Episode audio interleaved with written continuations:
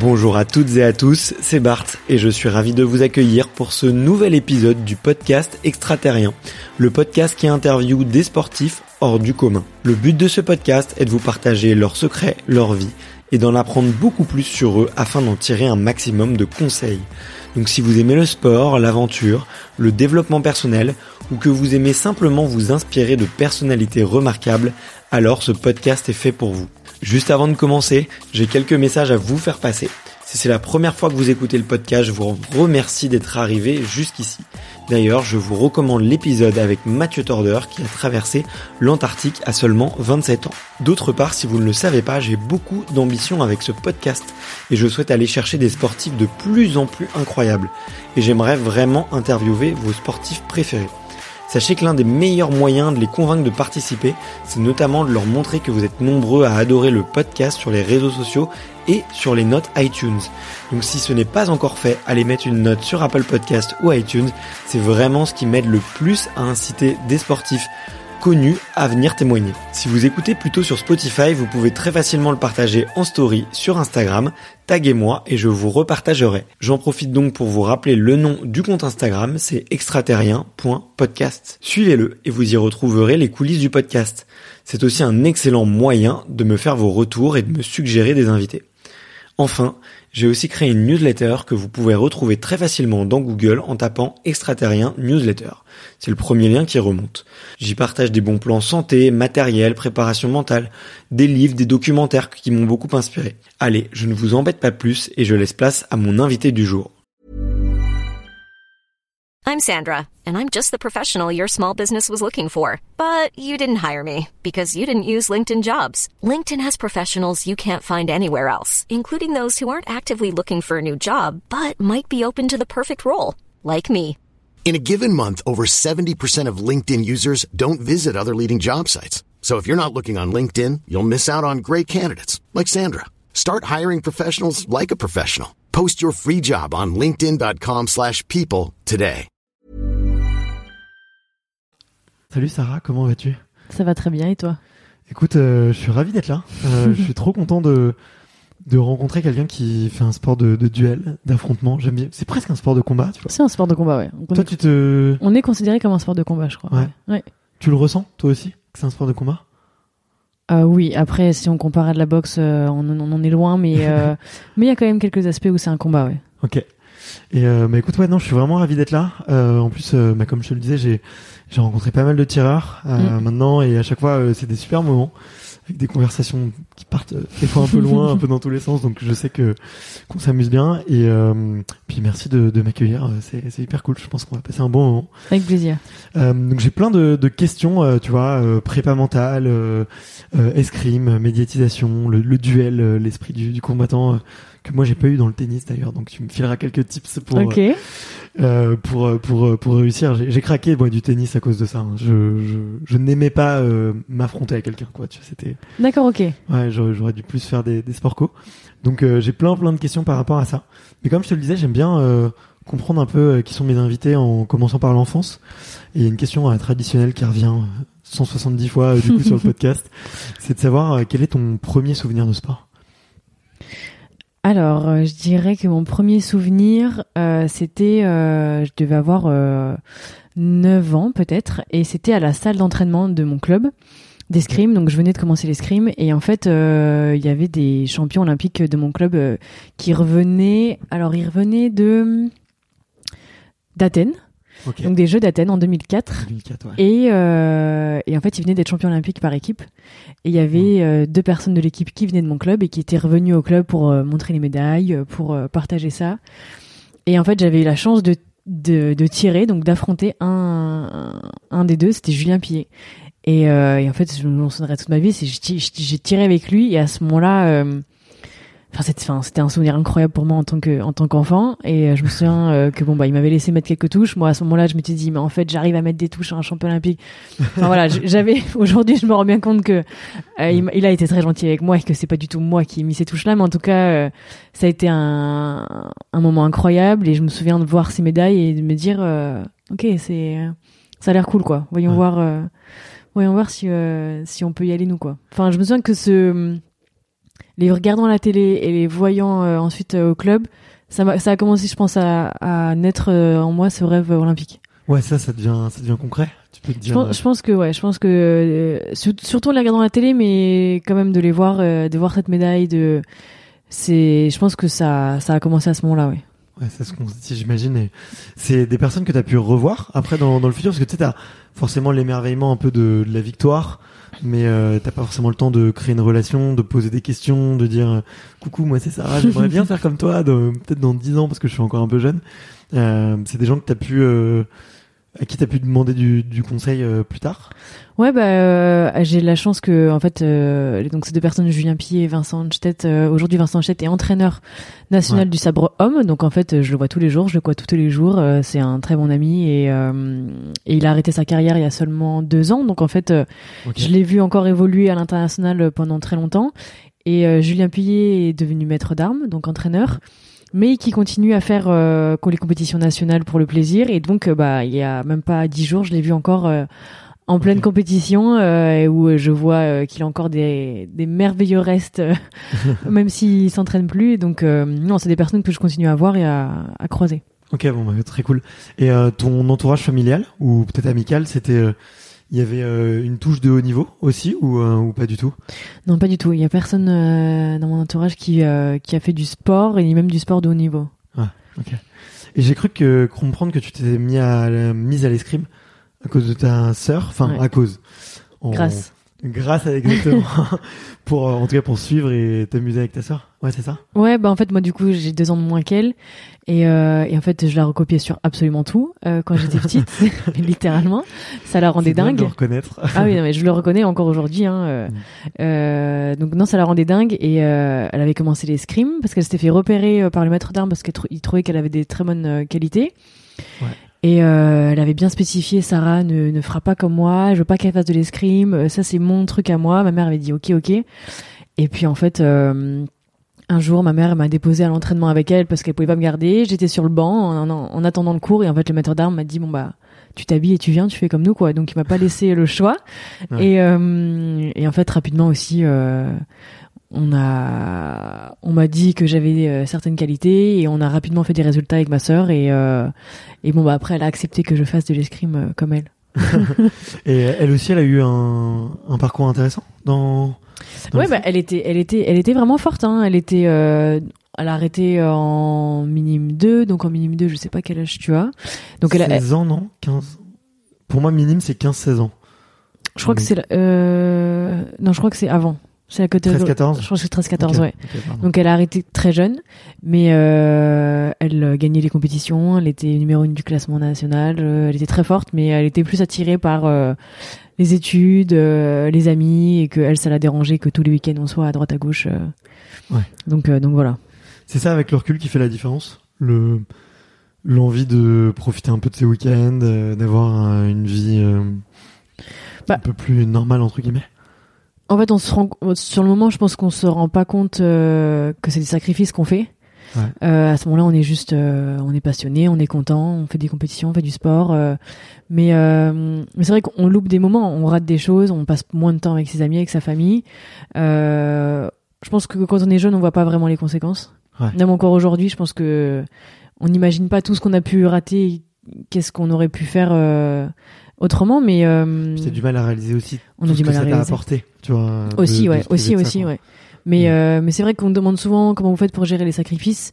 Nous, je pense qu'on voit pas ça comme des sacrifices. Ouais. C'est, euh, c'est normal pour nous de faire ça. C'est ok de, de, de, de mettre tout notre temps et toute notre énergie là-dedans, mais parce que c'est une passion, en fait. Et Ouais. je pense que c'est plus l'entourage qui en, qui est plus affecté et qui est plus touché par ça.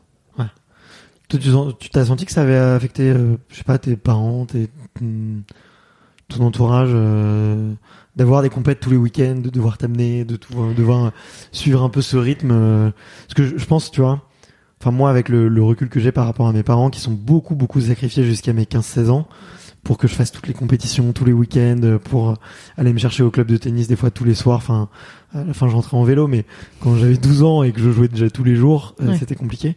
Euh, euh, ils ont jamais vécu, euh, tu vois, le, le fruit de, de, tout ça, tu vois. Ils ont pas, m'ont pas vu à la télé, ils m'ont pas vu gagner une compète nationale et tout.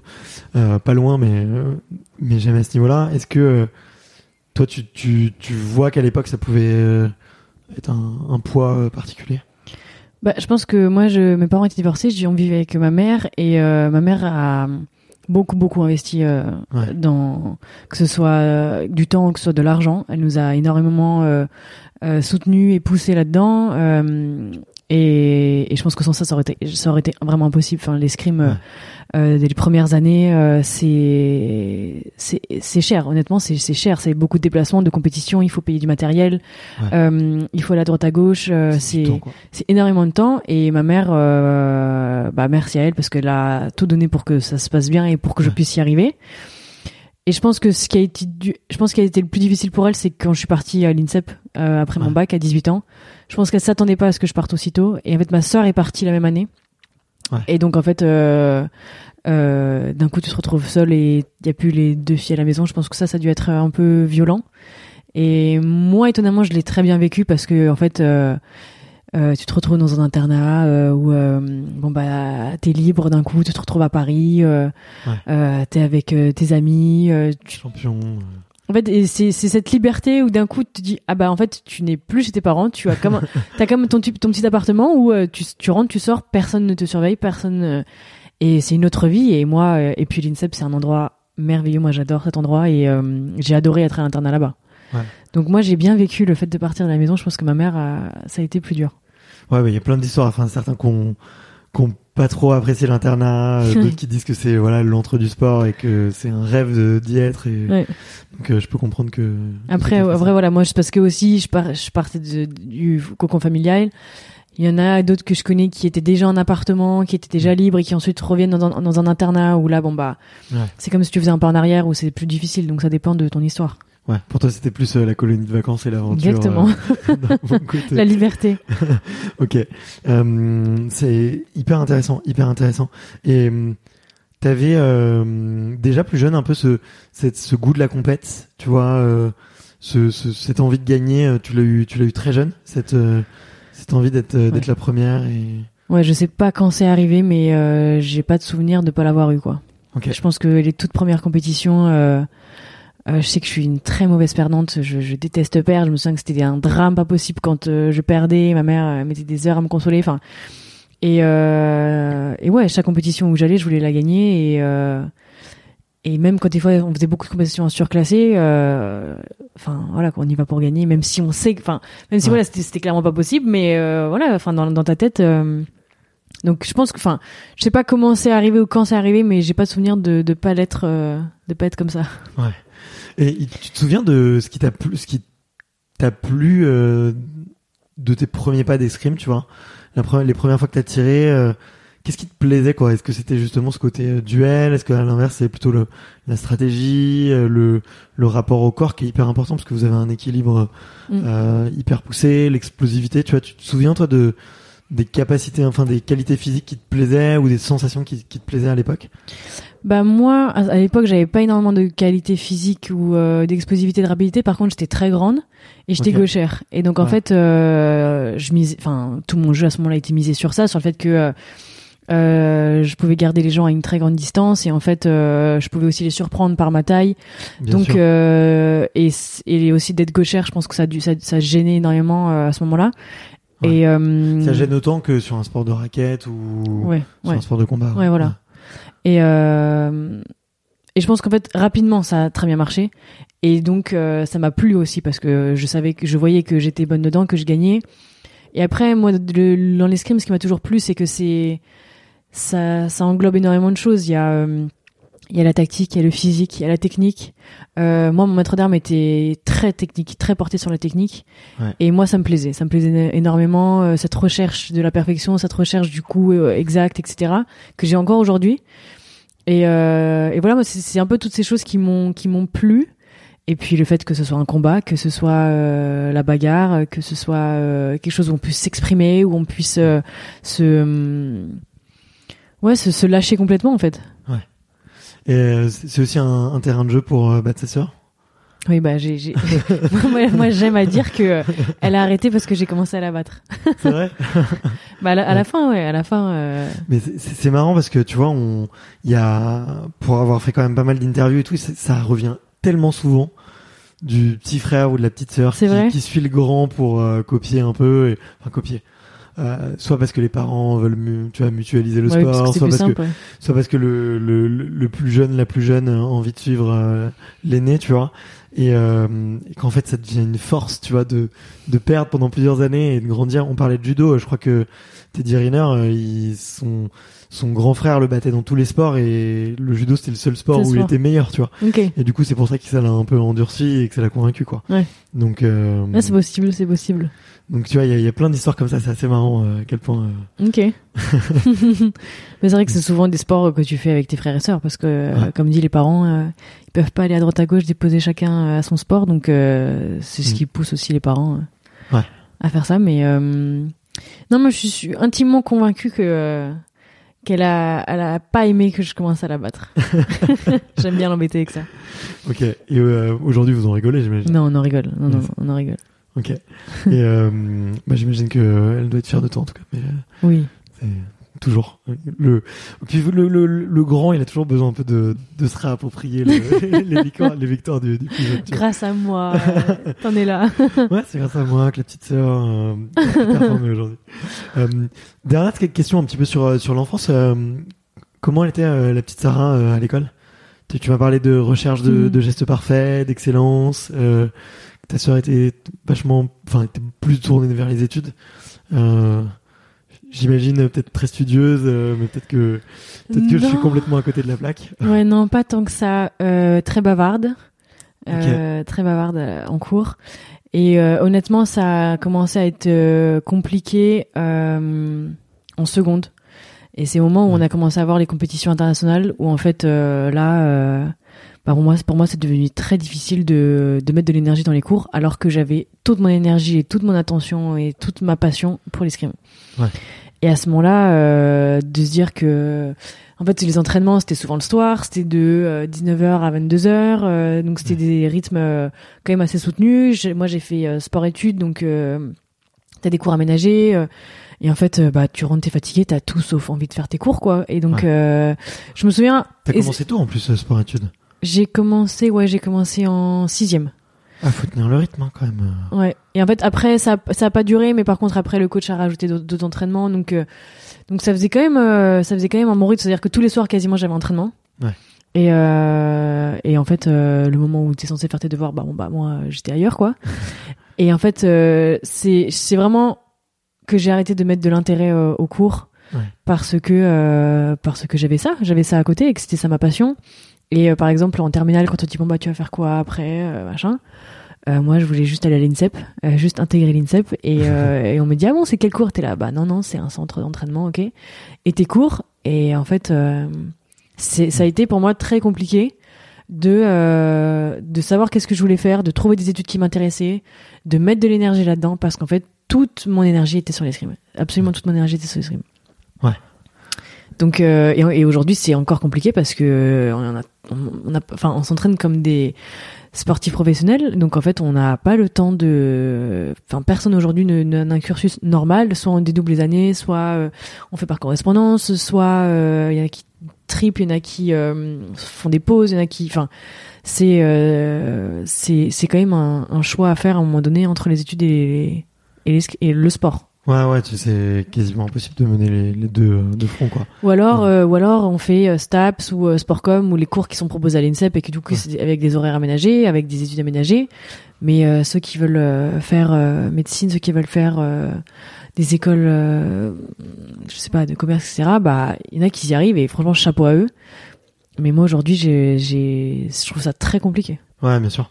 Non, et puis en plus, dans le sport, il y a aussi toute une partie cachée qu'on vous dit pas forcément au début, mais que ça soit la partie euh, récup avec euh, kiné, ostéo, euh, te- ta séance toutes les semaines de préparation mentale. euh, Ouais. Tiens, et puis en fait, euh, tu vas avoir des sponsors pour vivre, donc Donc il faut t'auras- s'en occuper. Donc faut- Ouais. exactement, donc t'auras, euh, soit faudra les démarcher déjà, Ouais. soit c'est clair.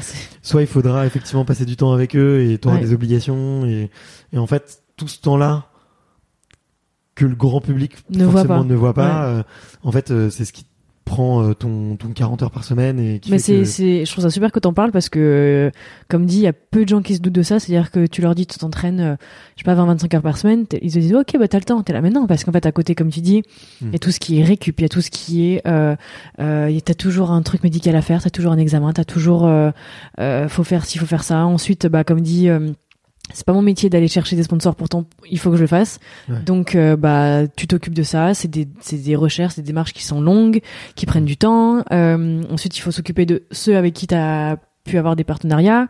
Ensuite euh, enfin et voilà et souvent t'es en stage, t'es en déplacement, t'es en compétition, tu pars 5 6 jours, c'est des c'est des voyages et qui sont Ouais. souvent longs et et voilà en fait et d'un coup on se, on se retrouve et euh, la semaine est finie quoi.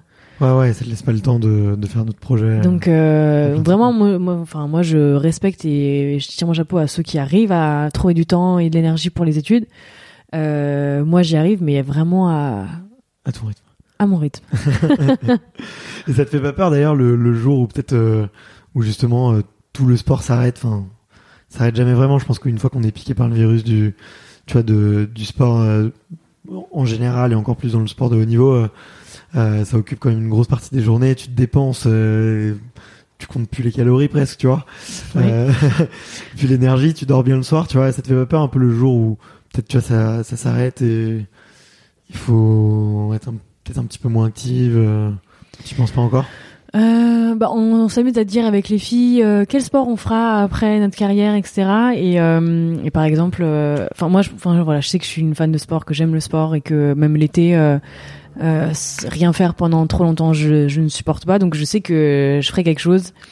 Et euh, après, je pense que l'après carrière, je pense que ça, se prépare. Faut l'anticiper, faut y penser. Et euh, aujourd'hui, il y a quand même pas mal de choses qui sont mises en place. On en parle beaucoup. on est accompagné sur ça, donc aujourd'hui c'est pas quelque chose qui m'inquiète. Peut-être que quand on se rapprochera, euh, ça, ça m'inquiétera plus.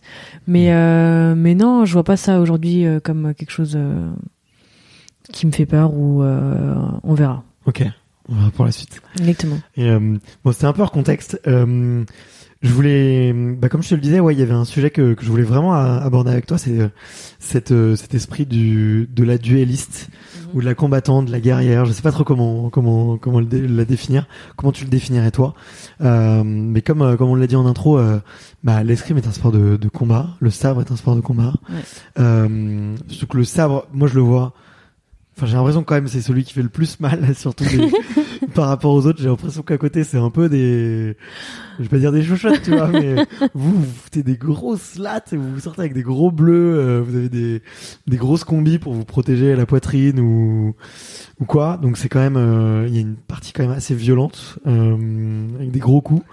Euh, et quand je regardais les images, tu vois, en préparant l'interview, je j'avais l'impression de voir deux femmes différentes. Tu vois, euh, Sarah qui est à côté, qui répond aux interviews, qui est avec moi là, et euh, Sarah, le savoir à la main, qui met le masque, tu vois. Et j'aime beaucoup cette idée de mettre le masque parce que euh, j'ai l'impression que c'est effectivement une personnalité qu'on se crée, euh, tu vois, une fois qu'on est sur euh, le terrain face à tout le monde.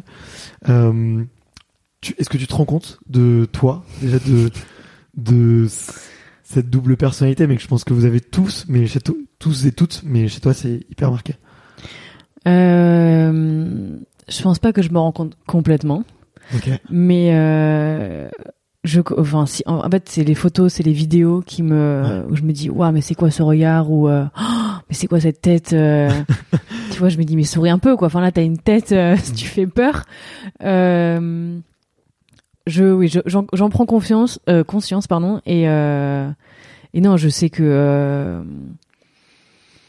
on me le dit, on me le dit aussi que que oui, des fois, je peux, euh, je peux faire peur, enfin que mon visage est très fermé, que mon regard est noir et que euh, dans, dans ce cas-là, faut pas me, faut, faut pas venir m'embêter, quoi. Ok.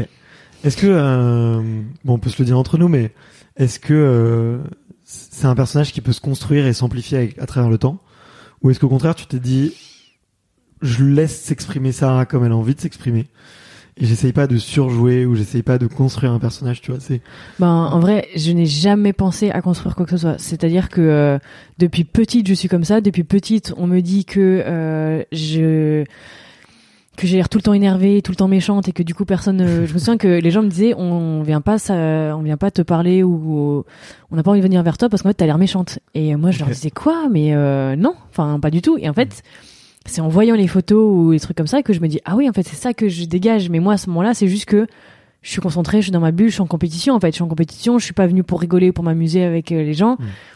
J'ai, je suis venue pour faire des scrims et gagner. Et donc, euh, et mais c'est vraiment en discutant avec les gens que, même encore aujourd'hui, hein, que j'apprends des choses et que je me rends compte que ah oui en fait je je me rends pas exactement compte encore aujourd'hui de ce que je dégage exactement, mais je pense que je suis que- je, je suis bien plus fermée que je n'ai l'impression. Ouais. Et euh, et oui, par contre, quand je suis en compétition Coupe du Monde et que là, je suis dans ma bulle, là, je sais que je, suis vraiment, vraiment, je le vois à la vidéo, je suis très fermée, très concentrée. euh, et, euh, et voilà. Ok. T'as, tu conscience que ça peut déstabiliser ton adversaire? Cette espèce de. C'est, c'est peut-être pas le bon mot, c'est peut-être un peu péjoratif, mais cette espèce de froideur, tu vois, ou Ouais. cette espèce de, de mur, tu vois, euh, qu'il peut y avoir. Mais moi, je trouve que c'est une force, quoi. Mais, euh, là où, euh, bah, moi, dans le tennis, euh, je laissais paraître mes émotions euh, beaucoup, tu vois, et j'étais content, ça se voyait. Je, j'étais pas content, j'étais frustré, ça se voyait. Toi, on sent que t'es, t'es, t'es là pour gagner et, et tu, cette émotion, elle est constante, tu vois. Cette envie Mm. de gagner, elle est constante. Tu te rends compte que ça, ça déstabilise, enfin, que c'est, Bah, euh, moi, je, en tout cas, je le fais pas du tout pour déstabiliser l'autre, mais si ça le fait, euh, on va dire tant mieux. Moi, je suis surtout, en fait, je suis très concentrée sur moi, sur. euh, Ok, ouais. Dis-moi à quoi tu penses, ouais. Ouais, moi je suis vraiment concentrée sur moi. Sur euh, avant le match, euh, je commence à me mettre dans ma bulle, je suis dans ma bulle, je suis concentrée. Qu'est-ce que je vais faire Qu'est-ce que je voilà sur le match et uniquement sur le match. Et euh, et avant le match, par exemple, où on voit encore mon visage, euh, je suis déjà concentrée là-dedans. Et donc, euh, je pense que oui, donc mon visage est très froid, très fermé. Mais c'est pas du tout à ce moment-là pour envoyer un message à l'autre ou quoi que ce soit. Je ne pense pas à ça. Je Ok. je, moi, euh, les gens comme, euh, je sais pas, je pense à Usain Bolt, qui sont hyper démonstratifs, qui arrivent de passer de- d'un extrême à un l'autre et qui peuvent se concentrer comme ça. Moi, je j'en suis pas là. C'est-à-dire que j'ai besoin longtemps avant de me mettre dedans, etc. Ouais. Et euh, ce qui fait que euh, ce qui fait que euh, je suis pas en train de sourire quand je rentre dans la piste parce que je suis déjà dans mon truc. Ouais. Mais j'aimerais euh, pouvoir euh, pouvoir faire ça, mais j'en suis pas encore capable ou pas capable du tout. Et euh, et voilà. Après, si ça déconcentre, si ça déstabilise, Tant mieux, quoi. ouais, tant mieux. Et, euh, et à quoi tu penses, d'ailleurs, pour te mettre dans ta bulle? Comment est-ce qu'on, c'est quoi tes petits, tes recettes, tes secrets pour, euh, ou peut-être tes routines pour justement construire, euh, te conditionner petit à petit, te mettre dans ta Bah bulle? moi j'aime bien faire un peu un check-up, tu vois, de de moi, de genre ok, comment tu vas, comment tu te sens, euh, euh, tu prends qui, ok, qu'est-ce que tu vas faire, qu'est-ce que, comment est-ce qu'elle tire, euh, ok, visualiser deux trois actions, deux trois choses que je pense qui peuvent marcher, qui peuvent euh, qui peuvent fonctionner sur elle. Et après c'est euh, ok, bon bah tu commences à te rentrer dans ton dans ton mood, dans ta bulle. De concentration, de respiration. Euh, si je suis très stressée, bah essayer de gérer ça. Si je suis euh, très fatiguée, bah pareil, essayer de me mettre euh, vraiment en énergie pour être prête au moment du match. Si euh, voilà, en fonction de ce qui se passe, en fonction de comment je me sens, de d'ajuster et euh, que au moment où le match commence, c'est que là je, je sois dans les meilleures conditions. C'est j'ai fait le vide autour de moi, euh, je ne pense qu'au match, je ne pense qu'à l'escrime Ouais. et euh, et voilà. Ouais, t'essaies de te couper de toute pensée extérieure, du coup. Voilà, c'est bon, les, les pensées elles sont là et c'est c'est comme ça, mais voilà, essayer vraiment de d'accueillir tout ce qui se passe, d'accepter tout ce qui se passe, que ce soit bien ou mauvais, d'accepter tout ce qui se passe et, euh, et de dire ok, maintenant, en ayant accepté tout ça, en ayant accepté la situation, euh, quelle qu'elle soit, bah maintenant, qu'est-ce qui, enfin, l'objectif c'est gagner, donc qu'est-ce qu'on met en place pour gagner quoi Ok, ok, ok, hyper intéressant. Euh, bah tu tu fais beaucoup de prépa mentale et t'en parles assez euh, ouvertement. Euh, bah, C'était Pierre David de l'Académie de la haute performance qui m'a qui m'avait parlé de toi et qui m'a dit euh, faut vraiment que t'ailles la voir. Euh, ça a été quoi peut-être euh, les- je sais pas les, les exercices un peu game changer comme disent euh, les Américains euh, ou ou vraiment les tu vois les les hum, soit les exercices ou les méthodes qui ont qui t- vraiment t'ont fait passer un palier? Euh, bah moi du coup la prépa mentale j'ai commencé euh, je dirais avant d'arriver à l'INSEP donc euh, en, Ah ouais. ouais. Euh, je dirais la dernière année donc peut-être en quand j'avais 16 17 ans j'ai commencé donc maintenant ça fait 10 ans Ok. j'ai eu Qu'est-ce qui fait que attends désolé je te coupe mais qu'est-ce qui fait que une jeune fille de 16 17 ans qui est pas encore euh, international ni pro, s'intéresse déjà à la prépa mentale? Bah, en fait, euh, j'ai eu une année très compliquée en, c'était en junior 1, donc euh, quand j'avais 16 ans, Ok. vraiment compliqué au niveau escrime. Euh, j'avais 16 ans, non, j'avais 17 ans. Euh, très compliqué au niveau escrime, euh, j'arrivais plus du tout euh, et je comprenais pas pourquoi. Et en fait, euh, on t'entend parler de mental, t'entends parler de oui, euh, bah c'est pas c'est pas un problème d'escrime, c'est un problème dans ta tête, etc., etc.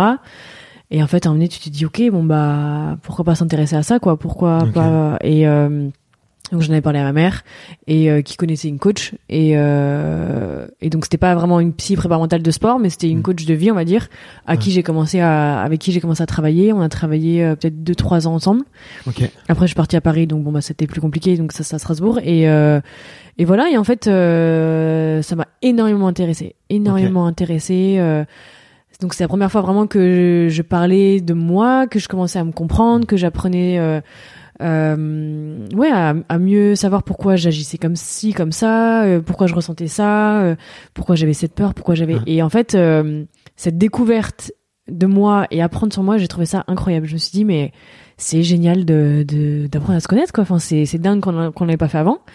Et euh, et voilà moi ça m'a toujours intéressé la, la psychologie euh, voilà apprendre euh, pourquoi les gens agissent pourquoi ils agissent comme ci comme ça que hum, on a tous des peurs profondes qu'on on est tous euh, voilà euh, on est tous différents mais que on, agit tous de manière euh, différente et c'est hyper intéressant je trouve Ouais. Ok. voilà, et, euh, et quand on arrive à l'INSEP, par contre, après, là, c'est un peu plus encadré. C'est euh, euh, il y a des psys, il y a des prépas mentaux qui sont mis à disposition. Donc, euh, bon, bah là, on est direct euh, invité à, à pouvoir travailler avec eux.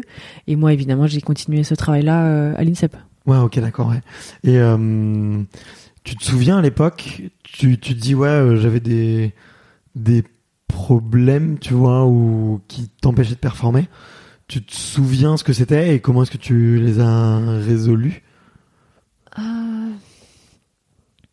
En junior, du coup, moi, je crois surtout que Si après. c'est trop intime. on Non, non, pas du tout, de- pas du tout. Mais euh, je pense surtout que pendant très longtemps, en fait, j'ai j'étais beaucoup sur mes acquis, sur mes le fait que j'avais, je pense, un peu de talent, que j'avais des qualités physiques. J'étais très grande, très gau- gauchère, euh, euh, que j'arrivais quand même à aller assez vite. Enfin, pour une grande, on va dire que j'ai quand même des, qualités physiques euh, bonnes.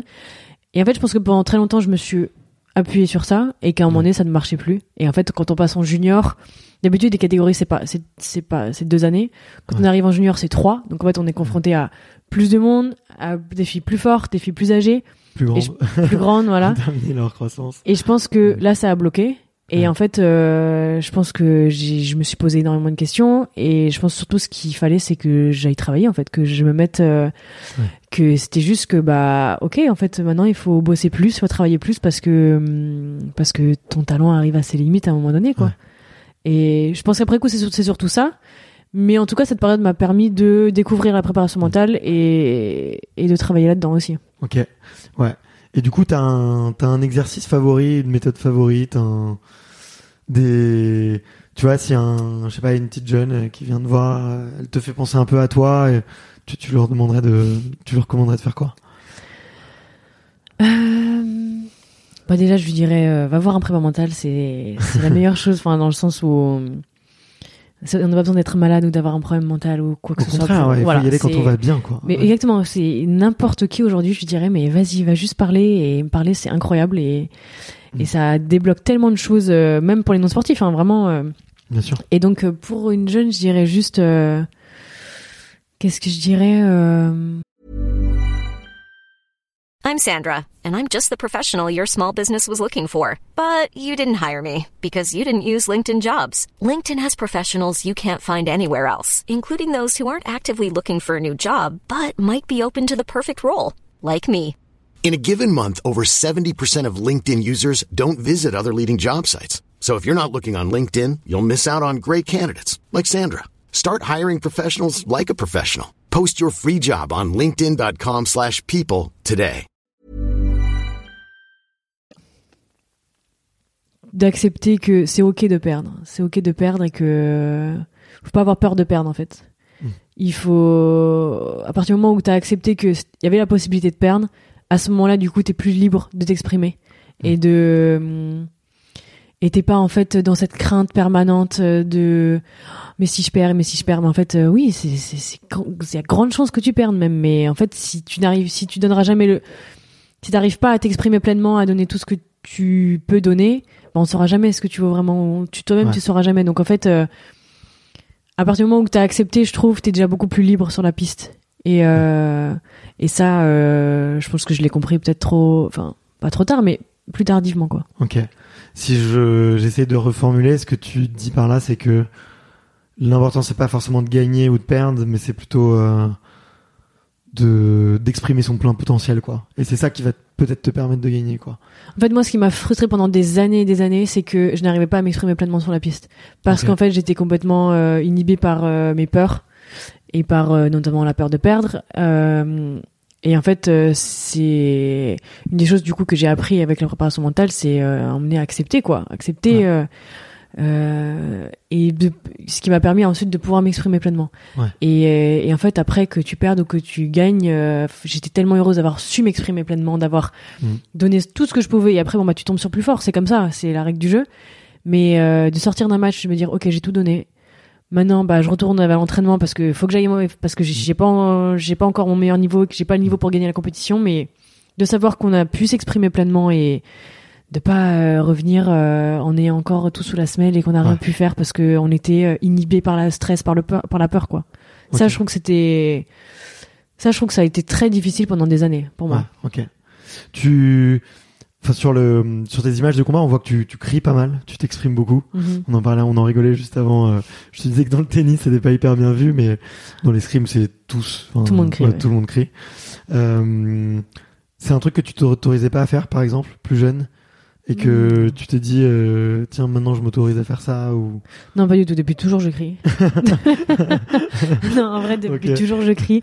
Euh, je pense nombre de fois où je pense qu'on s'est foutu de moi parce que je crie beaucoup.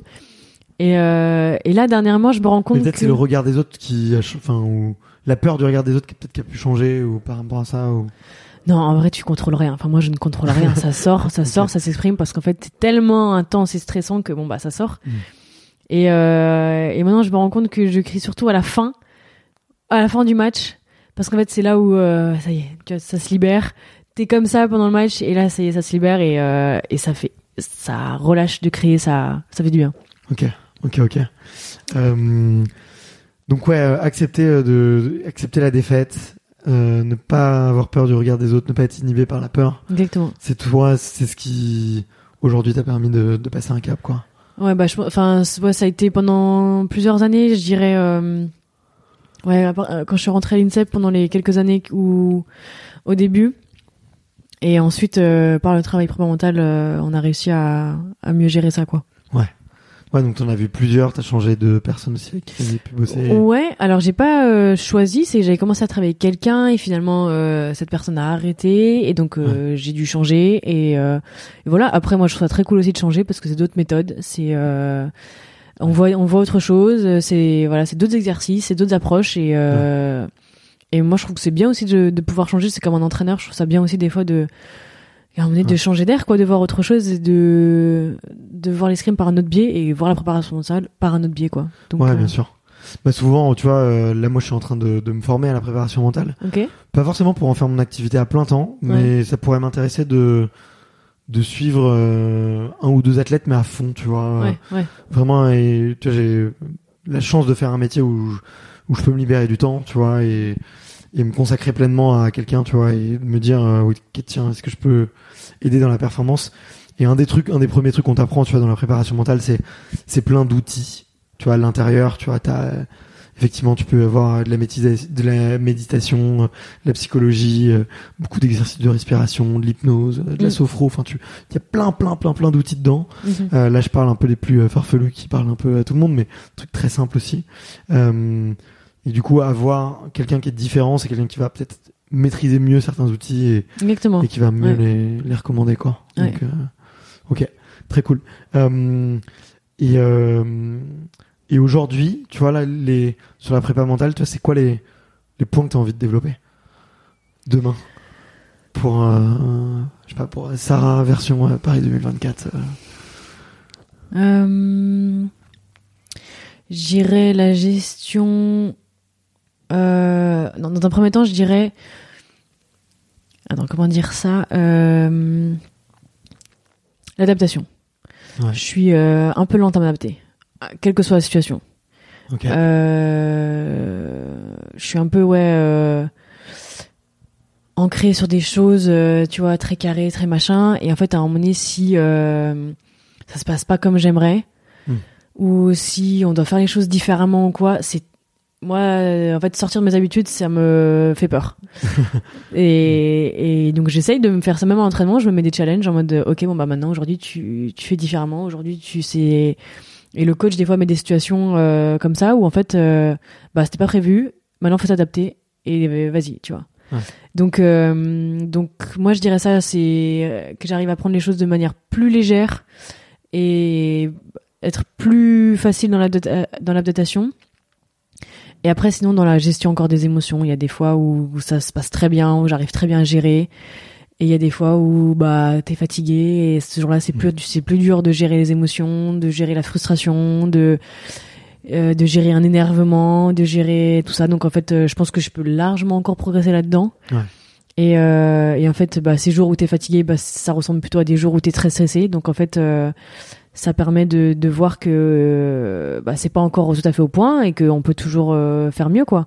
Ouais. Donc euh, moi, je trouve, moi, je pense que la préparation mentale, c'est sans fin. Honnêtement, c'est sans fin. Euh, on est loin d'avoir atteint son, son maximum et, Ouais. et son plein potentiel. Donc, euh, mais je dirais que ouais, c'est- les axes principaux.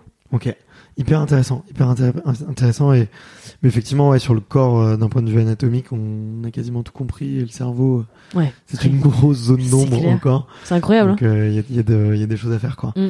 Euh, hyper intéressant et qu'est-ce qui se passe tu vois avec ton recul vu que t'aimes bien analyser comprendre un peu comment les gens fonctionnent? Qu'est-ce qui s'est passé à Tokyo pour que vous soyez sur ce petit nuage durant la, la compétition euh, sachant qu'en plus vous avez un truc particulier à gérer dans l'escrime, c'est que quasiment du jour au lendemain vous devenez concurrente à coéquipière. Euh, Qu'est-ce qui se passe pour que la magie prenne? Bah ça, ce switch indiv équipe, euh, on en parle souvent et en fait, pour nous c'est pour nous c'est devenu quasiment normal parce qu'on le Ouais. fait depuis toujours. Donc depuis les premières catégories cadettes des équipes de France, on a cette habitude-là, même en club, en compétition de club. Ouais, bien sûr. Donc en fait, euh, pour nous c'est normal. On a carrément l'habitude. euh, c'est un autre mood euh, du, du jour au lendemain.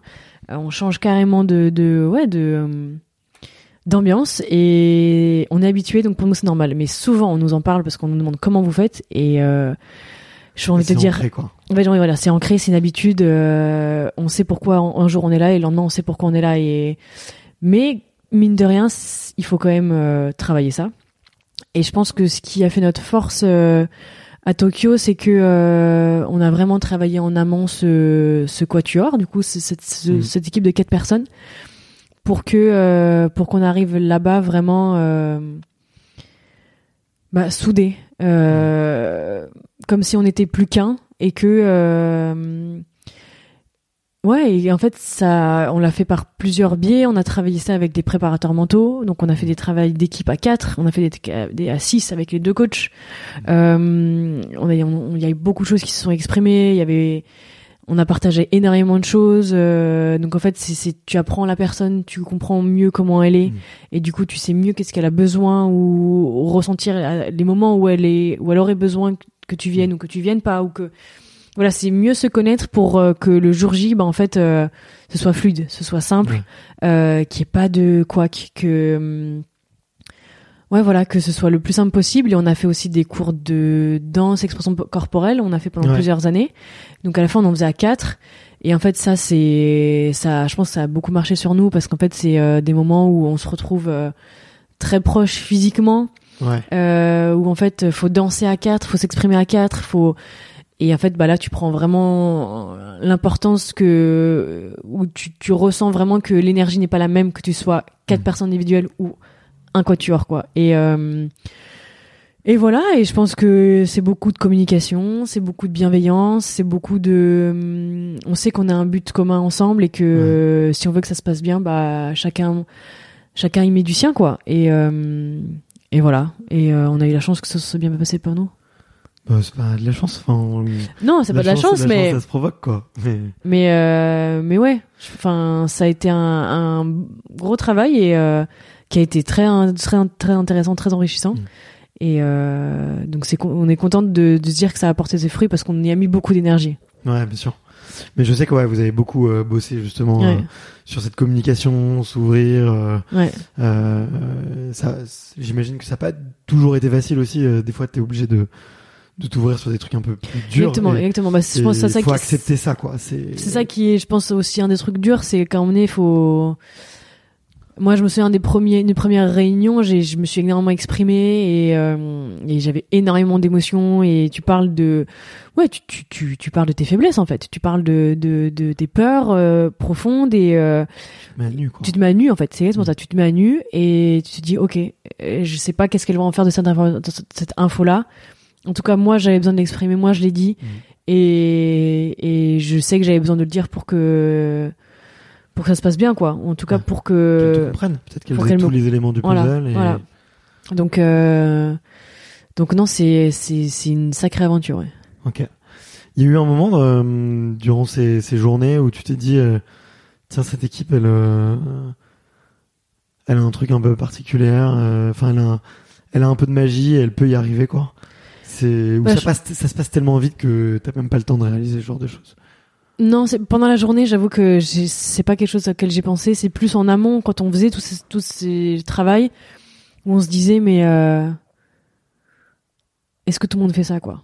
Est-ce que euh, moi je suis enfin on se disait je suis pas sûr que toutes les équipes fassent ça et qu'elles et qu'elles mettent autant d'énergie à faire que ça se passe bien. Enfin tout, tout ce qu'on a pu mettre en place c'est vrai que je sais pas si tout le monde a, a fait ça quoi on Ouais. a on a mis énormément de choses en place avec les coachs entre nous avec euh, tous les gens qui nous ont accompagnés autour et c'est vrai qu'on se disait bah on a ça en plus quoi nous on a ça en plus parce que nous on fait ça et que les autres euh, on n'est pas sûr qu'elles le fassent quoi Ouais.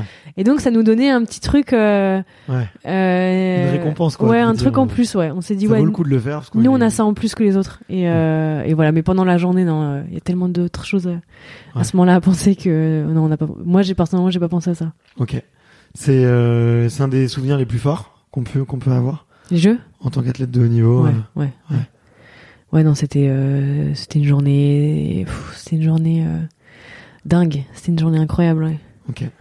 C'était tellement, euh, c'est un, c'est un, ouais, c'est un, un rollercoaster rollercoaster de d'émotions quoi.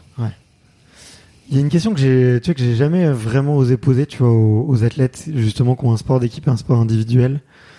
Euh, je me suis toujours demandé, alors, on, t'as un joker, on a le droit de botter en touche si jamais, mais est-ce que, euh, tu vois, le, le, la médaille collective, elle est pas encore plus forte, tu vois, parce que tu le partages, parce Ouais. que justement, t'es avec euh, certes alors certes tu divises un peu la renommée tu divises tout ce qui a divisé quoi mais mais au niveau de l'émotion de le partager de le vivre ensemble euh, est-ce que finalement c'est pas plus fort tu vois dans Si si, moi, moi je, pendant, enfin pendant longtemps je pensais l'inverse et euh, et je me rends bien compte que non, enfin les émotions. euh, en fait, quand tu, là, imaginons, je, quand je, je m'imagine gagner quelque chose, en fait, c'est vrai que quand tu te l'imagines gagner à plusieurs, ça n'a rien à voir. En fait, c'est Ouais. quand tu te retournes et que t'as tes coéquipières qui te courent dessus. Euh, en fait, c'est- et c'est c'est un c'est un bonheur que ouais tu peux partager, que tu partages. et C'est c'est il dure, il dure bien plus longtemps en fait, et il est bien plus fort. Et euh, et ouais non, je je je suis bien d'accord avec ça. C'est que ça n'a rien à voir avec l'individuel. Euh, et aussi et on est en d'émo- d'émotion et de bonheur en individuel, mais euh, le par équipe, je trouve ça plus fort. ok Je trouve ça plus fort. Ouais. ouais moi j'ai toujours vu ça un peu comme ça tu vois genre euh, l'équipe l'émotion de la semaine doit être plus intense parce que dans ta compétition tu partages tu tu sens le stress des des uns et des autres et et ça monte et à la fin tu le partages Euh, et puis après bon bah en solo c'est euh, c'est peut-être euh, plus de plateau télé ou plus de je sais pas quoi tu vois mais euh, est-ce que finalement l'émotion du sport elle est pas beaucoup plus forte tu vois en équipe? C'est un- une réflexion une réflexion que j'avais ouais, mais il y a c'est souvent. puis il y a l'ego tu vois aussi de vouloir être tout seul euh, machin mais Non, mais après. euh, L'escrime, c'est quand même aussi un sport individuel, hein, euh, et Ouais. euh, on, a, on a cette chance d'avoir cette preuve, l'é- l'épreuve par équipe, mais c'est vrai que c'est aussi et surtout individuel. Donc c'est pas, c'est vraiment pas la même chose. C'est, euh, je pense, gagner individuel, c'est, c'est, c'est une fierté, c'est, c'est tout, le, le- tout, tout ton chemin, tout ton travail qui paye et que, euh, et voilà, c'est, c'est un combat que tu mènes seul un peu aussi. Donc en fait, c'est euh, c'est voilà, c'est quelque chose de plus profond, je pense, c'est plus interne. Et euh, et oui, par contre, par équipe, c'est, je pense que c'est peut-être plus d'émotion, plus Mm. de joie, parce que à partir du moment où tu la partages, c'est quand même, euh, c'est quand même plus beau et plus fort, je pense. Donc c'est quand même, c'est vraiment deux choses différentes. Une peut-être plus personnelle, euh, profonde, et l'autre euh, beaucoup plus d'émotion et et voilà. Et moi, enfin, enfin, on se rend bien compte que quand tu fais une médaille individuelle, bon bah c'est bien, c'est sympa, mais tu, tu peux la, tu la partages avec personne malheureusement. Et quand c'est une, quand c'est par équipe, par contre, t'as tous tes coéquipiers avec qui la partager, et ça c'est, ça c'est incroyable. Ok. Et euh, la question qui me vient, c'est là, vous avez créé une super équipe euh, qui a fait vibrer euh, la France entière. Tu vois, moi, je me souviens euh, de que, enfin, même tous les tireurs, tu vois, c'était quand même une très belle année pour l'escrime français. Donc, on était à fond. Je, je pense c'est après les, quelques années un peu de disette, le public français, tu vois, s'est remis à, suivre avec intérêt, tu vois.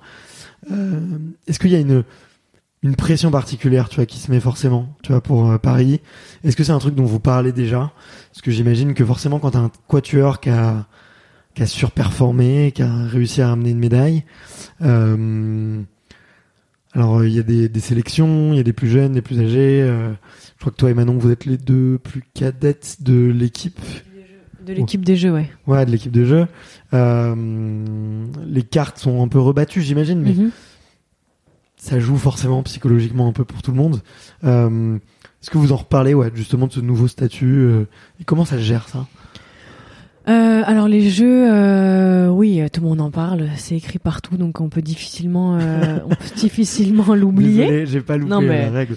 Voilà, enfin, ty- typiquement là, il y a aucun problème, mais typiquement là, tu vois, en fait, c'est tellement, c'est tellement euh, incroyable qu'en fait, bon bah deux ans avant, on en parle déjà, quoi. Et d'un côté, je me dis c'est pas plus mal. Enfin, j'essaie de prendre ça de manière positive. Je me dis c'est pas plus mal parce qu'au moins si j'y vais, euh, bah je serai vraiment prête et je tomberai pas des nues que de me dire euh, ah il y a les jeux, ils sont à Paris. Enfin, tu vois. Donc euh, Quoi? On m'avait pas prévenu. donc, euh, mais par contre, oui, moi je trouve que c'est quand même une pression supplémentaire. Ouais. Le fait que ce soit en France, le fait qu'il faut X médailles, il faut battre des records et il faut, euh, il faut faire 12 sur 12 à l'escrime. Enfin, genre, c'est, euh, ouais, c'est une pression. C'est une pression supplémentaire et je pense que c'est pas négligeable. Il faudra, Hmm. il faudra, euh, le temps voulu, euh, en parler et euh, gérer ça. Et euh, après, bah, nous, euh, on est un groupe. Euh, le sabre d'âme en France, c'est un très très très haut niveau. Il y a énormément de filles fortes. Ouais. Euh, chaque année, il y a de nouvelles filles qui font des podiums, qui se rendent dans l'équipe. Donc, euh, donc en fait, on est absolument sûr de rien. On sait absolument qui, pas qui va aller au jeu. Euh, c'est l'objectif de beaucoup de filles. Alors, euh, alors oui, on a fait une médaille au jeu. Les, les dernières, j'étais en équipe, on a fait des médailles euh, avec une toute autre équipe. Euh, Mhm. Pour autant, euh, on ne sait pas quelle, quelle équipe sera cette année.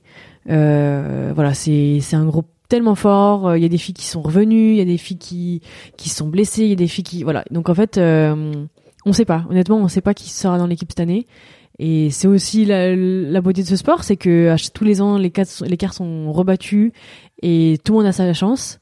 Et Ouais. en même temps, bah c'est dur parce que quand tu l'as gagné l'année dernière, tu te dis bon bah j'aimerais bien euh, du coup la garder cette année ou avoir un petit Mm. avantage. Et en fait, bah non, il faut reperfer, il faut reprouver que t'as ta place, que tu mérites ta place. Donc euh, donc C'est voilà, pas éreintant ça, quand même?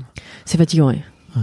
Ouais, c'est- que vous vous qualifiez en équipe, non? Il n'y a pas une histoire où, où c'est pour les championnats du monde, je sais pour plus. les jeux, Pour il les va- jeux. il- pour le jeu, il faut qu'on qualifie l'équipe. Avant de euh, savoir qui, quelle fille va représenter la France, il faut d'abord qualifier une équipe. Ok, d'accord. ouais. Euh, donc ça, c'est uniquement pour les jeux. Hmm. Euh, donc là, là, la qualif pour nous, elle commence en avril.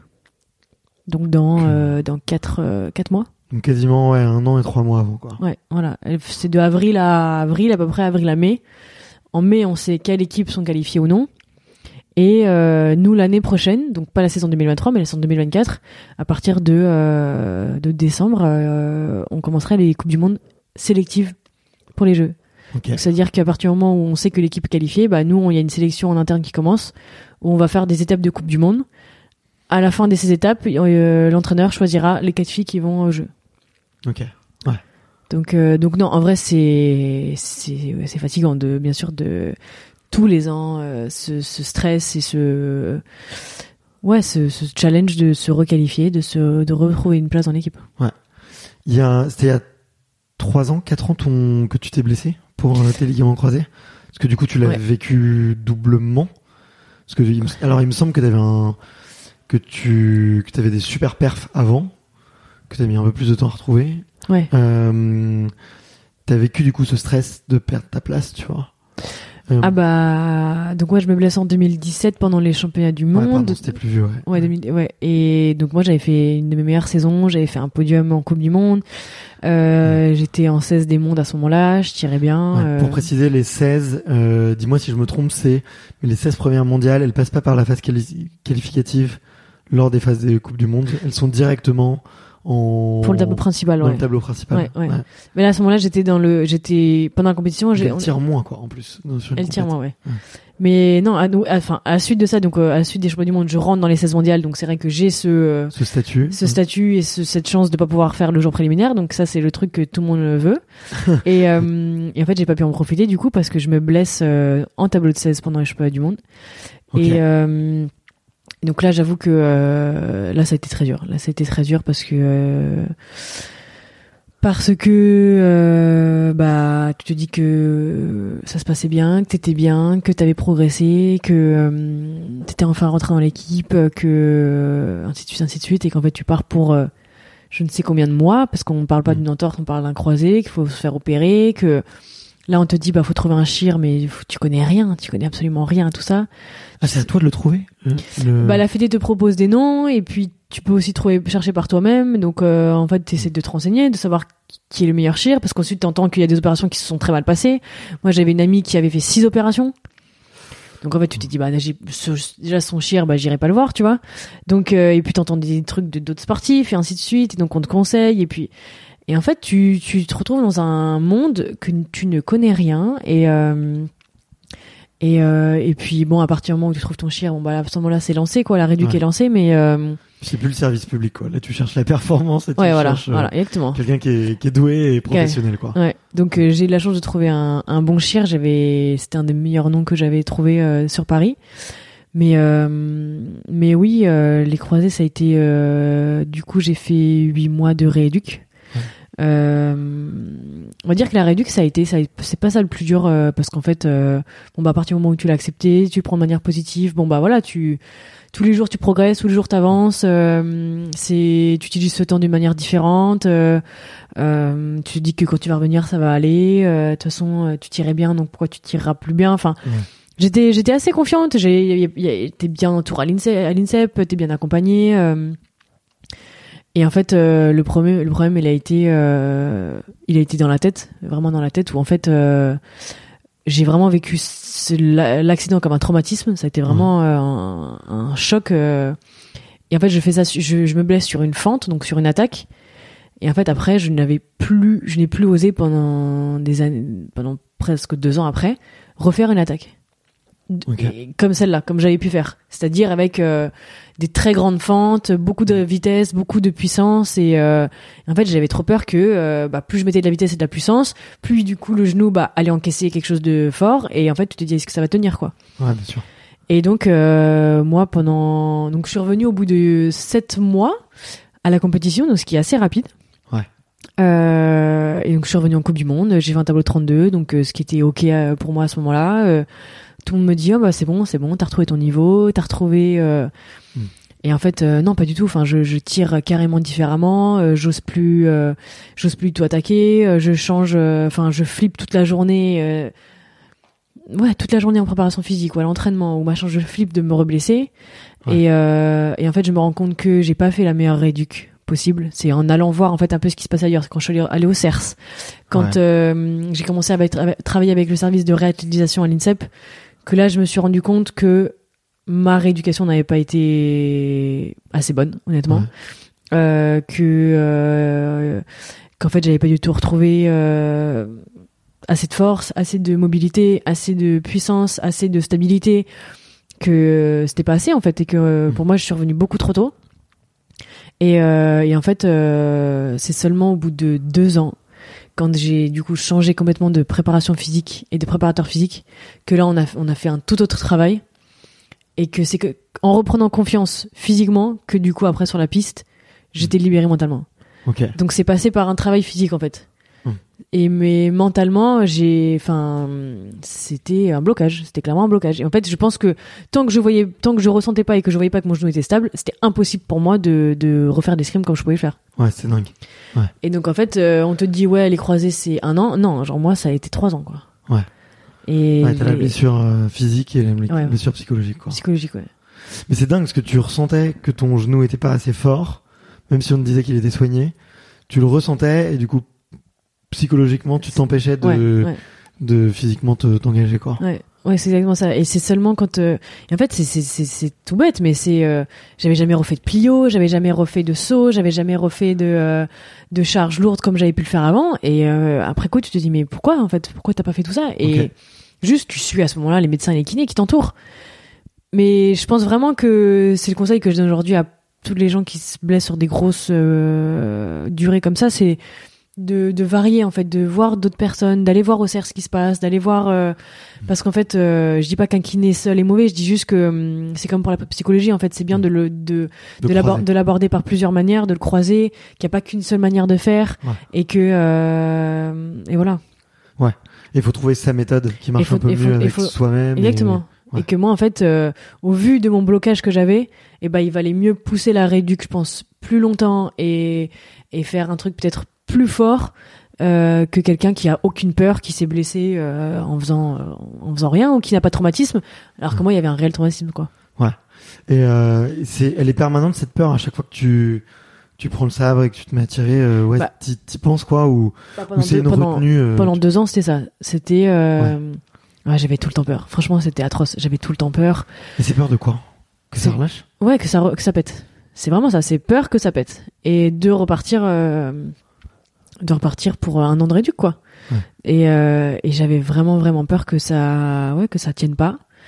Et du coup, après, à partir du moment où, maintenant, aujourd'hui, je sais pas, la dernière Coupe du Monde, euh, à l'échauffement, euh, mon père, il- mon, mon genou se bloque parce que la piste, elle elle l'accrochait. Il part en hyper extension. Ouais.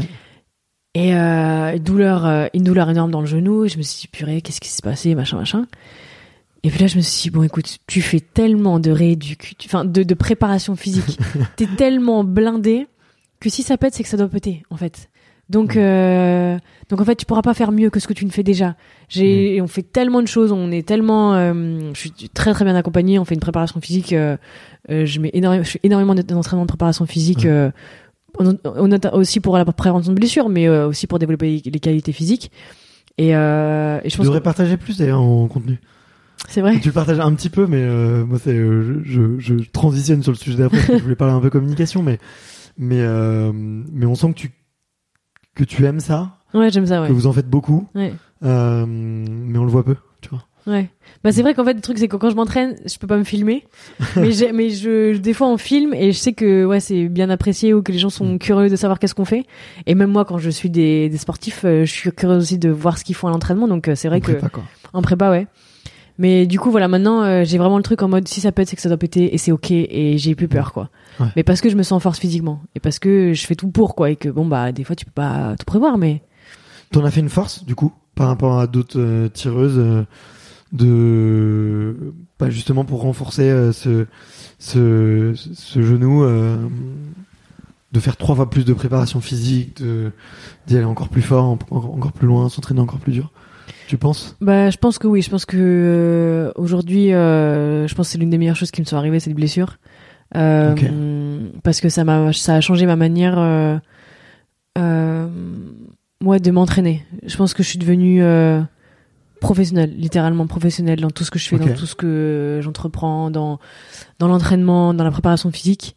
Que c'est pas qu'avant je prenais des choses à la légère, loin de là, mais hum, c'est il, il, il suffit pas il suffisait pas beaucoup pour en fait euh, je pense euh, switcher en mode pro et maintenant euh, maintenant c'est pro maintenant euh, Ouais. je sais ce que je veux j'essaie de m'entourer des meilleurs et hum, tu laisses ouais. plus rien au hasard en fait voilà Ouais. exactement je laisse plus rien au hasard ok est-ce que t'as appris des choses sur toi aussi durant cette période là tu vois? Plus psychologique tu Psychologique? vois le, effectivement, j'aime beaucoup ce que tu me dis, tu vois, de tiens cette blessure, c'est la meilleure chose qui te soit arrivée parce que t'as amélioré euh, tous les critères de la performance, tu vois. Mais est-ce que humainement aussi, euh, t'as eu des apprentissages? Euh, bah déjà moi je je pensais pas que j'allais gérer aussi bien. Euh, toute la toute la toute la rééduque, je l'ai très très bien vécu. Et et en fait mon prépa à l'époque me disait tu l'as trop bien vécu. Dans le sens où en fait euh, en fait la fête ou quoi? Non non non Fallait m'inviter. Hein. mais en fait euh, à partir du moment où je suis revenue je suis revenue en, en avril. On a fini la saison euh, jusqu'en juillet, ça a été. Et en fait, en septembre, quand je suis revenue, j'ai là, j'étais à bout. En fait, j'étais à bout et pendant deux, trois mois, ça a été, euh, ça a été très compliqué pour moi. Et en fait, il me dit, mais et en fait, lui m'expliquait que c'est parce que je n'ai jamais pris le temps, en fait, d'être triste, d'être en colère, d'être, euh, d'accepter tout ce qui se passait et toute cette négativité qu'en fait je l'ai tellement je l'ai repoussé pendant toute la réduc parce que je, je fallait que je sois forte parce que je me disais sois forte euh, Mm. euh, et en fait que à partir du moment où ok je suis revenue ça y est c'est fini là tout est ressorti Ok. et euh, lui c'est comme ça qu'il m'expliquait les choses et c'est vrai que quand il me l'a dit ça m'a fait un peu fait le tilt et euh, par contre en fait, c'est là où je me rends compte qu'en fait je suis capable de d'encaisser une charge de travail énorme d'être à 100% d'être dans un tunnel vraiment de travail et et sans sans rien voir ailleurs sans mais par contre en fait il y a un contre-coup. Et et maintenant ça fait deux trois fois que je le que je le vois. Hmm. et que et que en fait plus t'es à fond plus le contre-coup est violent et que faut faire attention quoi. Ouais. donc euh, ça j'ai appris ça avec la blessure.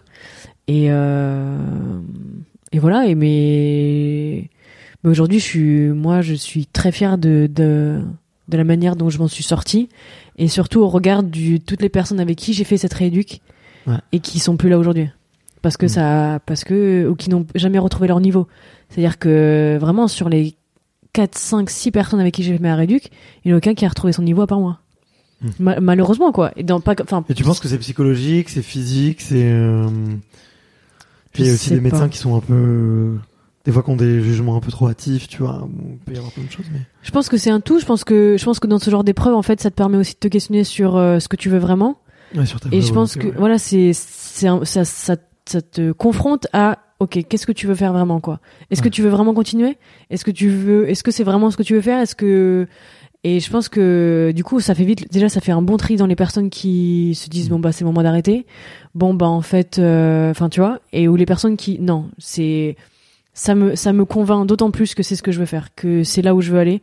Et moi ça moi ça, ça aussi ça m'a permis ça c'est de me rendre compte à quel point je voulais vraiment y arriver. Et et voilà ça, ça donne des informations en fait sur soi. Ouais. après euh, pourquoi les autres n'ont jamais retrouvé leur niveau euh, j'ai pas l'explication. Est-ce qu'elle est mentale est-ce qu'elle est physique euh, c'est propre à chacun quoi. Mais je c'est aujourd'hui je me rends compte que soit c'est une coïncidence je ne sais pas mais en tout cas je suis la seule quoi. Et je me dis je pense que t'as fait que j'ai fait preuve d'une force mentale assez énorme. Ouais. à ce moment-là. Et qu'est-ce qui te motive du coup? Les jeux. Ouais. les jeux c'est c'est ouais c'est ouais. C'est le mon rêve ultime c'est le goal c'est ouais c'est ça. C'est euh, et, et en motivation profonde, c'est euh, pour euh, rendre fier euh, maman, c'est pour pour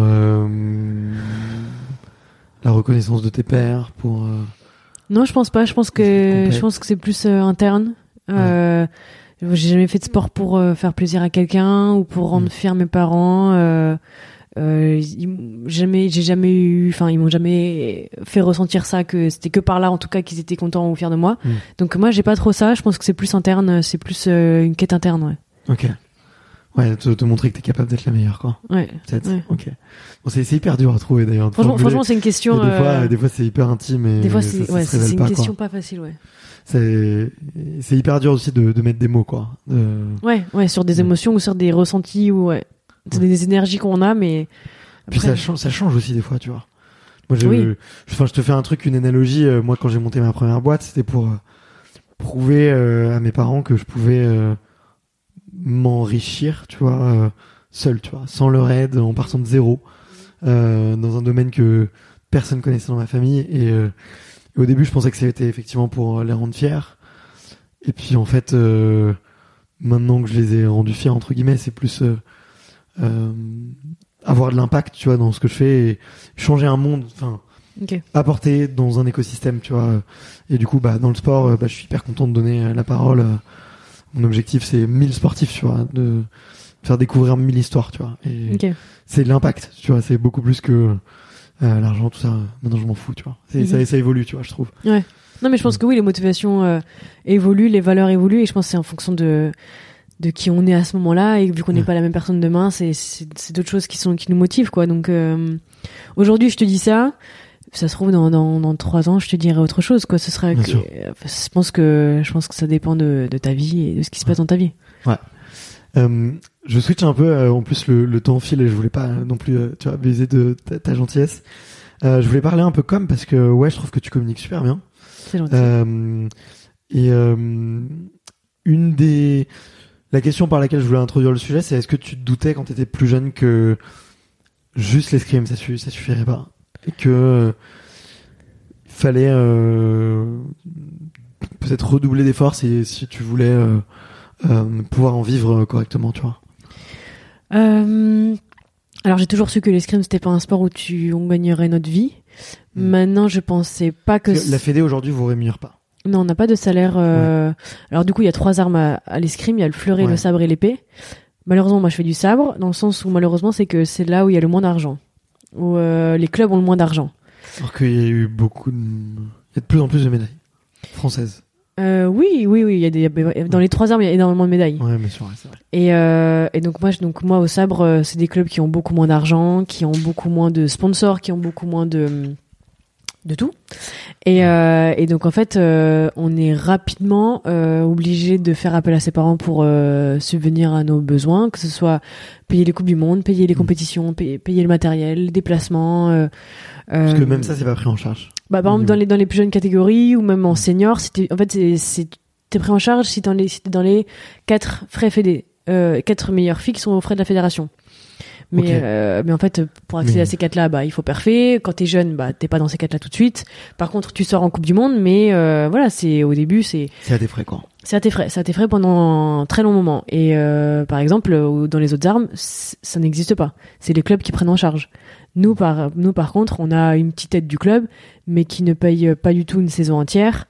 Euh, donc en fait, euh, ça, ça a été un peu dur euh, pendant longtemps. C'est-à-dire que tu demandes à tes parents d'investir de l'argent, Mm. euh, de croire en ton projet, et euh, tu te dis mais quand est-ce que ça va leur revenir? Quand est-ce que est-ce que ça va marcher? Est-ce que tu, enfin, en fait, vu que t'as, t'as, t'as jamais la certitude que ça marche, t'as jamais la certitude que tu vas y arriver ou que, donc, euh, Ça- C'est c'est pas une pression supplémentaire, ça, d'ailleurs si, si, si. Moi, je trouve que si. Moi, je trouve que quand tu vas en compétition, euh, on était où? On était euh, en Chine. Le voyage coûte, tu pars un week-end, ça coûte 2000 balles.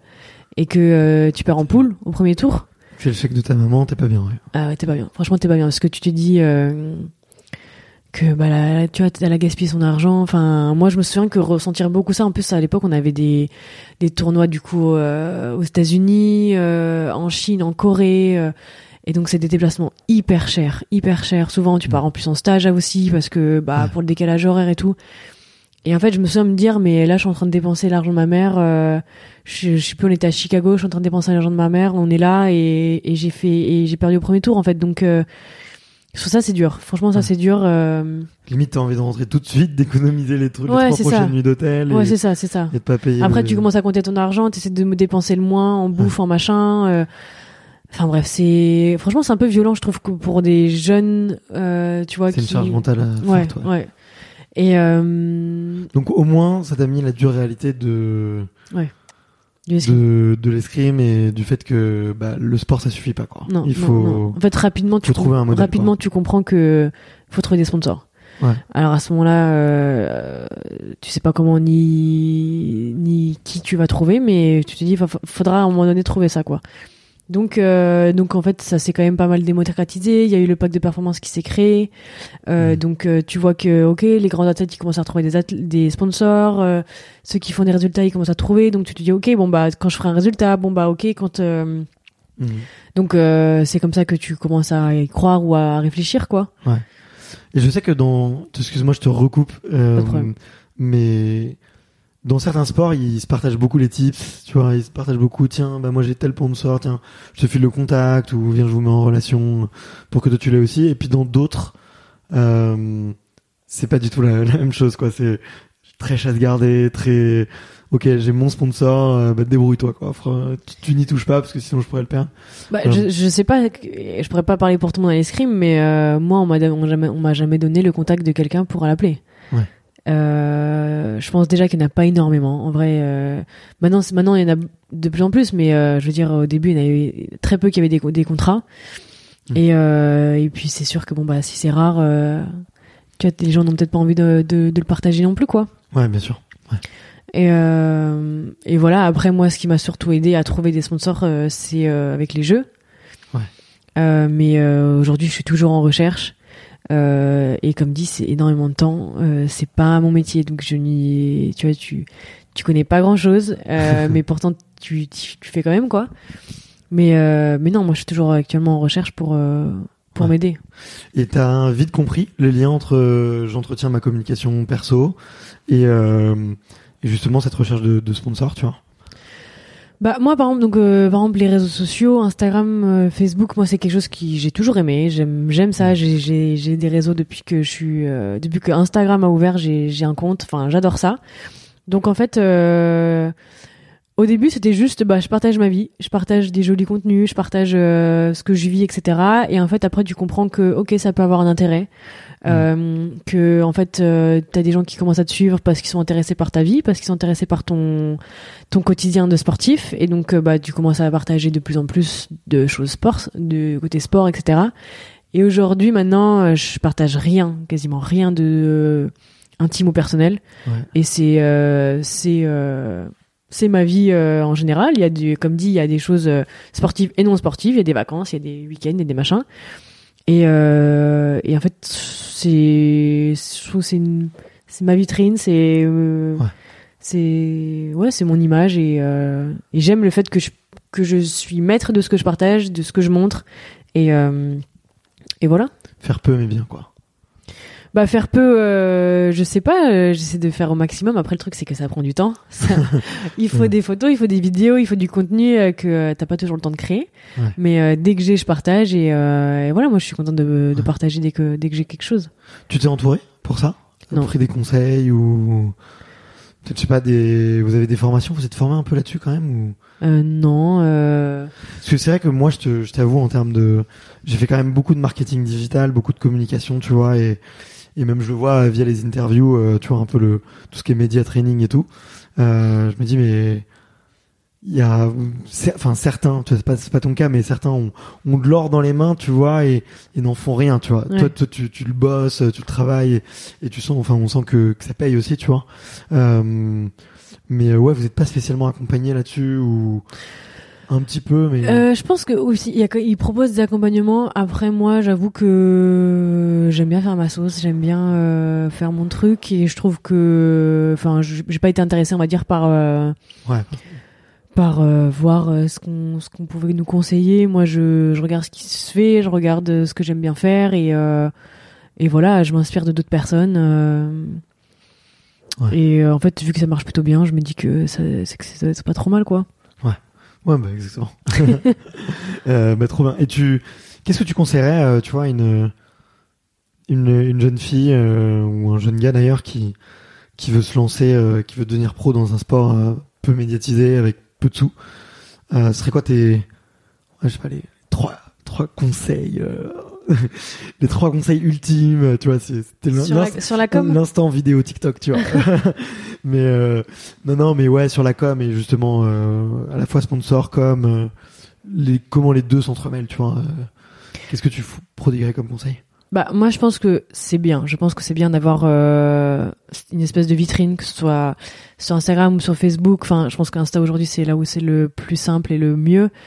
Euh, c'est bien quand euh, on cherche un athlète de taper le nom et qu'en fait euh, bam on trouve sa page, on trouve des photos, des vidéos, on voit ce qu'il fait, on, est, on voit comment il est.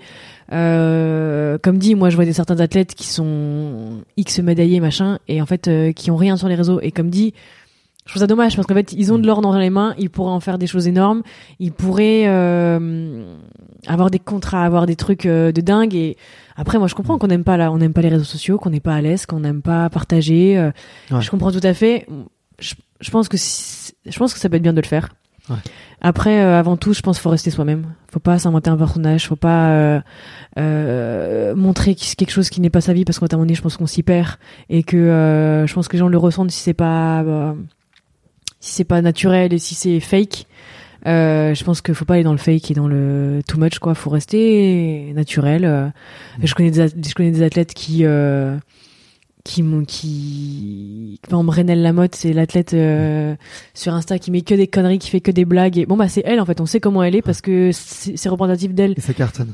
et ça marche très bien voilà. Et d'autres qui sont euh, j'en sais rien plus axés autre chose. Et voilà tant qu'on est soi-même je pense que c'est c'est la meilleure chose. Et et au moins que les, si une entreprise est intéressée bah elle peut s'identifier vraiment à ce qu'elle voit et pas un truc qui peut être faux quoi Donc pour, euh, conseil numéro un, être soi-même et, et Être soi-même et- ouais. Et ouais, communiquer si c'est ou alors être euh, euh, accompagné ou être aidé si Ouais. c'est pas notre délire quoi. Mais euh, je pense que c'est important. Ouais. Je pense qu'aujourd'hui c'est important et ce sera de plus en plus important. Je pense par la suite quoi. Ouais, clairement, clairement. Ouais. Bah, tu vois, j'en parlais pas plus tard que la semaine dernière avec un athlète où où je lui disais mais tu sais que voilà, tu as un potentiel de dingue et il me disait ouais, mais moi j'aime pas Insta et je lui dis mais il y a tellement d'autres choses que Insta, tu vois.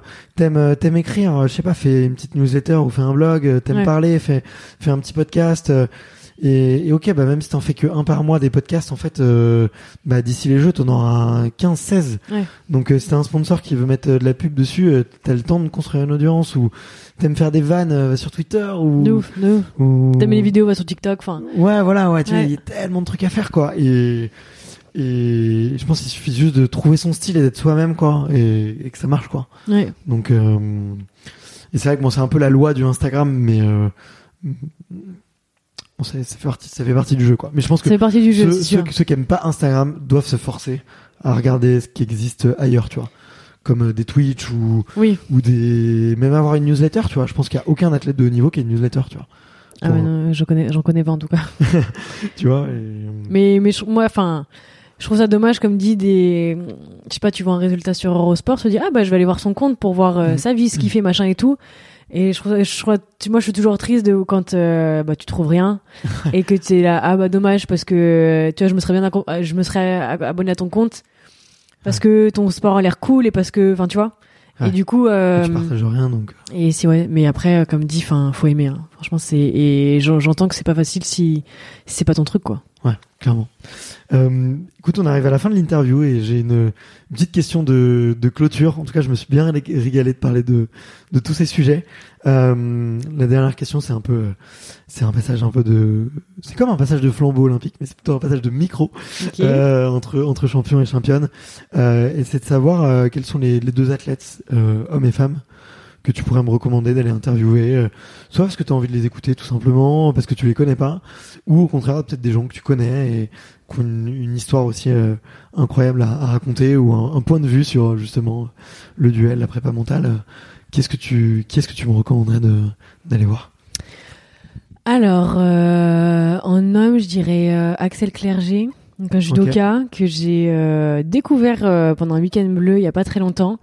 Et en fait, euh, juste, enfin, on, s'est trop bien entendu et super cool. Et en fait, juste à travers quelques euh, conversations, j'ai senti le vraiment le savoir euh, de Mhm. cette personne. C'est-à-dire que euh, j'ai pu lui parler de de toutes les choses farfelues de psychologie, euh, de préférences motrices, euh, de tout ça que j'ai entendu.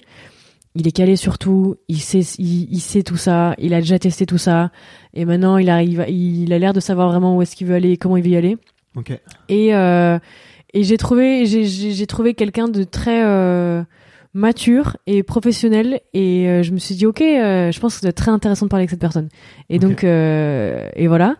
Et sinon, une, C'est c'est marrant que tu le cites parce que je crois que il a cité, il a été, enfin, il a été cité deux trois fois là, ah bah... genre dans les les, les les podcasts du mois, tu vois, où a enregistré plein là. Et euh, je crois que c'est ouais, il y a deux trois autres athlètes qui m'ont qui m'ont parlé de lui. Ouais. Ok, bah, euh, bah c'est un signe. Je pense qu'il faut que tu le contactes.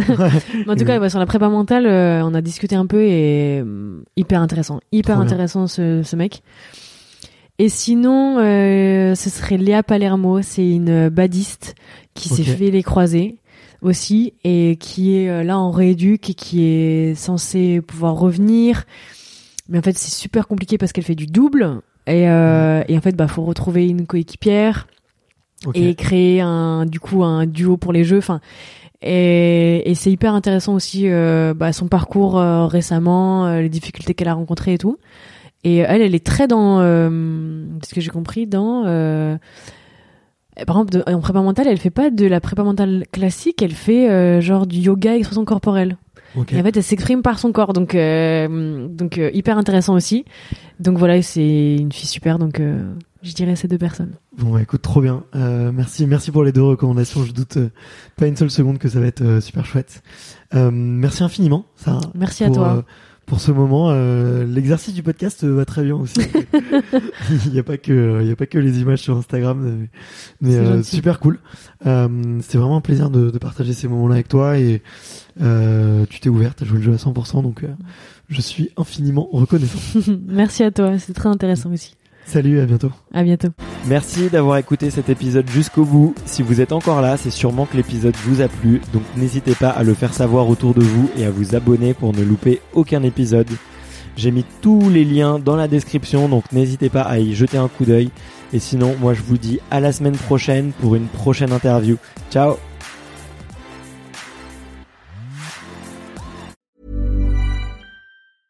Even when we're on a budget, we still deserve nice things.